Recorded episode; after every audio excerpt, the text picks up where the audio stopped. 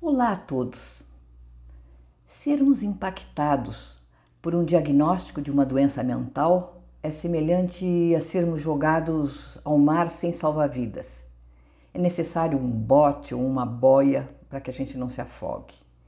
A informação é essa boia, pois serve como instrumento para melhorarmos a nossa qualidade de vida e seguirmos no processo de superação entendendo a importância do atendimento que é multidisciplinar e compreender fatores psicossociais na conquista de uma qualidade de vida.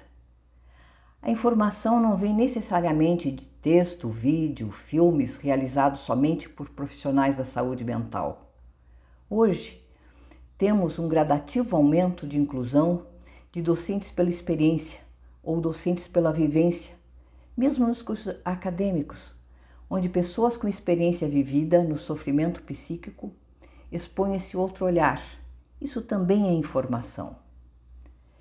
Eu insiro aqui também o projeto Comunidade de Fala, onde seus protagonistas são pessoas com experiências vivenciadas a partir de algum sofrimento psíquico grave.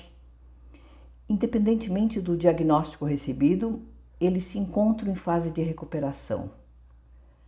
O objetivo principal dessa experiência, que eu acho incrível, da comunidade de fala, é reduzir os preconceitos e estigmas sociais ainda recorrentes nos dias de hoje. O que se iniciou para oportunizar a sociedade, especialmente profissionais e estudantes das diversas áreas de saúde, os próprios usuários do serviço de saúde mental, a refletirem e redefinirem conceitos e posturas perante as pessoas com sofrimentos psíquicos graves, é, culminou também numa estratégia de fortalecimento pessoal dos próprios palestrantes. E são palestras com informações valiosas. Eu considero assim muito essa experiência na comunidade de fala.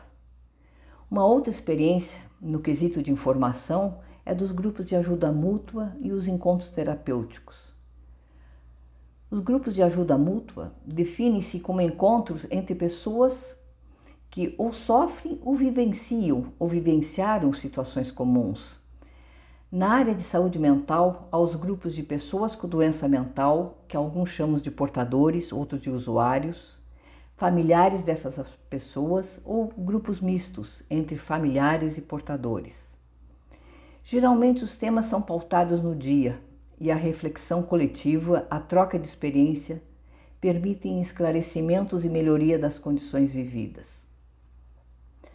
Os grupos terapêuticos geralmente são acompanhados por um profissional da saúde, que podem ter temas pré-estabelecidos ou mesmo as pautas feitas ali no dia. São encontros que fortalecem os espaços de convivência, permitem um crescimento pessoal e coletivo na medida que o compartilhamento, né, a troca das experiências, permite uma melhor adaptação no dia a dia de cada um e gera outros vínculos, com atividades adicionais como clube de leitura, sessão de filmes, debates, passeios culturais. E todas essas atividades eu também considero como informação, pois elas vão gerando uma rede de, de apoio às pessoas em processo de superação e também agrega um conhecimento coletivo com essa troca toda de ideias e saberes. Em um podcast como esse, fica difícil dizer as fontes de pesquisa, pois justamente a informação que eu estou passando aqui tem tudo a ver com experiência e vivência nessa área, nos grupos de ajuda mútua, na comunidade de fala, no grupo terapêutico, todos eles que participei ou participo ainda. Nos anos de voluntariado na Brata, na atuação de comunidade de fala e hoje lá no núcleo de Santa Maria do Rio Grande do Sul, eu também participo do grupo terapêutico semanal. A minha experiência vem também com conversas com amigos dessa jornada dessa área, do apoio de pares, dos grupos nas redes sociais, das lives, dos workshops, da troca de ideia com o psiquiatra Luiz Justo que me inspirou a refletir sobre o, o que é informação e como ela pode se dar. através também do material desenvolvido pela psiquiatra Marta Helena de Oliveira Anual, lá na Universidade de Santa Maria, e seu incansável trabalho na FAB e no Espaço Nise da Silveira. E nos meus 73 anos de vida, com experiência adquirida, eu posso realmente comentar assuntos pertinentes à minha jornada.